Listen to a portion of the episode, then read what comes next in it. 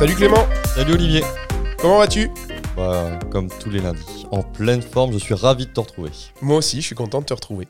Alors aujourd'hui, je voudrais te parler d'un nouvel outil qui s'appelle H5P. Est-ce que tu connais? H5P, oui, je l'ai utilisé dans ma jeunesse, quand j'étais vraiment un très jeune singe. Tu sais ce que ça veut dire H5P en fait? Pas du tout. Eh bien, c'est la contraction de HTML5 Package. Ah, bah j'aurais appris un truc aujourd'hui. Merci Olivier. Et ce n'est que le début du podcast. J'allais dire merci et bon épisode à tous. ok. Donc en fait, je vais vous parler d'H5P. Alors H5P, c'est quoi pour toi? Alors, moi, quand je l'utilisais, déjà, c'était euh, implémenté sur un LMS à l'époque. Bon, je pense que tu en reparleras tout à l'heure. Ouais, en tout cas, c'est un fin, outil ouais. qui va permettre de créer des ressources pédagogiques diverses et variées. Je me rappelle que je faisais de la vidéo interactive avec ça, que je faisais également des flashcards. C'est Oh. les deux options, je crois, que j'ai utilisées. En fait, c'est ça, c'est exactement ça. C'est une boîte à outils de template interactif que moi je divise en plusieurs catégories. Je dirais il y a tout ce qui est mots croisés, mots cachés. Tu vois, on en a parlé avec euh, Crossword Generator, épisode 23. Exactement. Euh, et ben c'est ça. Là, l'intérêt, c'est que Crossword Generator, ça te faisait des mots croisés. Tu te rappelles qu'il fallait imprimer sur papier. Oui. Donc on était en digital, je sais pas tout à fait, mais presque. Mhm. Là, en fait, c'est vraiment des mots croisés que tu vas pouvoir rentrer directement euh, les mots ben, sur l'ordinateur ou sur ton téléphone. portable. 100% digital. 100% digital. Donc ça, première catégorie, je dirais tout ce qui est mots croisés, mots cachés. Deuxième catégorie, c'est tous les jeux d'ancrage, comme des memories, des flashcards, mais t'en parlais justement. Les flashcards, tu nous rappelles ce que c'est? Ouais, en fait, moi j'utilisais ça beaucoup pour apprendre des langues étrangères. Donc si tu veux, ce sont des cartes, on te montre une photo, tu dois trouver le mot. Et tu vas à chaque fois retourner la carte. Et on va passer comme ça de carte en carte. Donc c'est vraiment des cartes mémorielles, si tu veux. Oui, ok. Contrairement aux memories où tu vas devoir regrouper les cartes deux par deux. Donc c'est un Oui. petit peu différent. Donc ça, c'est la deuxième euh, catégorie. La troisième catégorie, c'est tout ce qui est exercice interactif classique qu'on met par exemple euh, dans des e-learning, euh, dans des voilà des choses qu'on va intégrer. Donc par exemple, je pense à des drag and drop, des hotspots sur des images ou des choses comme ça. D'accord. La quatrième catégorie qui est un petit peu nouvelle, c'est tout ce qui est des histoires plus complexes et interactives, avec des outils comme des scénarios à embranchement. Tu peux vraiment faire vivre une histoire à tes apprenants. Ou bien les vidéos interactives dont tu parlais. Et franchement, il faut aller voir sur le site, hein, les vidéos interactives, ils ont super progressé. C'est beau, euh, il y a des pop-up, enfin c'est vraiment interactif, c'est Ouais, vraiment super. sympa. Déjà à l'époque où je l'utilisais, je trouvais ça sympa. C'était les débuts, mais c'était sympa. Donc voilà, donc ça c'est euh, H5P. Donc on voit bien hein, tous les usages pédagogiques qui sont très très très nombreux. Alors, je vais pousser un petit coup de gueule.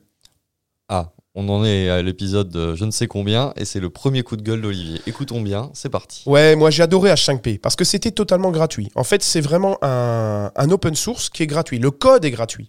Et jusque maintenant, effectivement, comme tu disais, on avait deux façons d'utiliser H5P. Soit on l'installait sur Moodle ou bien sur WordPress, d'accord? Mais là, il faut avoir Moodle et WordPress. Donc soit sur un CMS, soit sur un LMS. Voilà, et on mettait des plugins et tu avais bah, tout ça gratuitement. Tu avais euh, plein d'options et tu pouvais faire tes mots croisés, euh, tes exercices interactifs, etc. Tu les choisissais, ils s'implémentaient sur Moodle ou sur WordPress et tu pouvais les diffuser par un lien.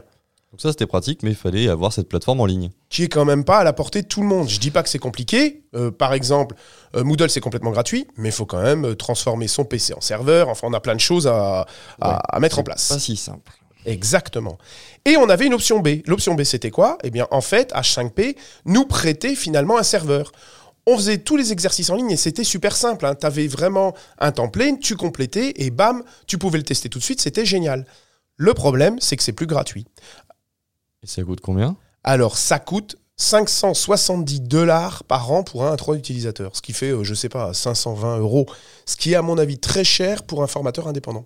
En effet, pour un indépendant, je pense que c'est pas donné, surtout qu'en fait, il y a beaucoup des outils de la boîte à outils qu'on peut retrouver en mode gratuit. hein. Tout à l'heure, tu parlais par exemple des mémories, il y a des, ça existe des mémories, euh, des outils qui permettent de faire des mémories. Ce qui était bien avec H5P, c'est qu'on avait tout au même endroit. Exactement. Et tu avais vraiment, et c'était toujours la même façon de rentrer, de, de les concevoir. la même ergonomie, forcément. Exactement. Donc ça, c'était quand même un gros avantage. Donc je comprends qu'ils doivent, bah, si tu veux, si tu te mets sur leur serveur, c'est normal que tu payes quelque chose, mais je trouve le prix est un petit peu excessif. C'est vrai que c'est pas donné.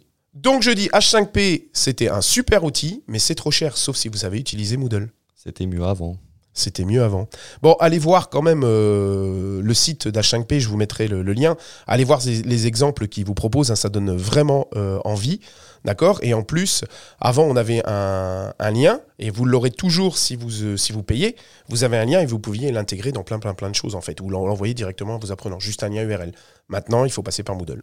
Si vous êtes utilisateur de Moodle, de WordPress, vu Foncez. y avait aussi d'autres choses, n'hésitez pas à aller voir si ça peut s'intégrer avec votre. euh, Enfin, si HTTP peut, peut s'intégrer avec votre système, parce que vraiment, ça ouvre, euh, ça ouvre des possibilités hein, pédagogiques très intéressantes. Alors pour finir sur une note positive, le mot croisé digital, complètement digital, il est lui gratuit en ligne. Donc c'est un des trois que tu peux utiliser avec juste un lien URL. Donc allez quand même essayer le mot croisé. Allez, je termine de façon positive.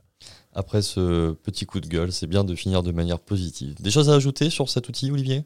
Non, ça me semble pas mal. Moi aussi, fait. ça me semble bien. Merci Clément. Bah, je t'en prie, c'était un plaisir de te retrouver pour ce nouvel outil. On se retrouve quand? Bah, Lundi prochain, comme d'habitude. Salut John Singe. Salut, salut, et on se retrouve bien sûr sur les réseaux sociaux et sur notre site web rendez-vous en terredigital.com. À bientôt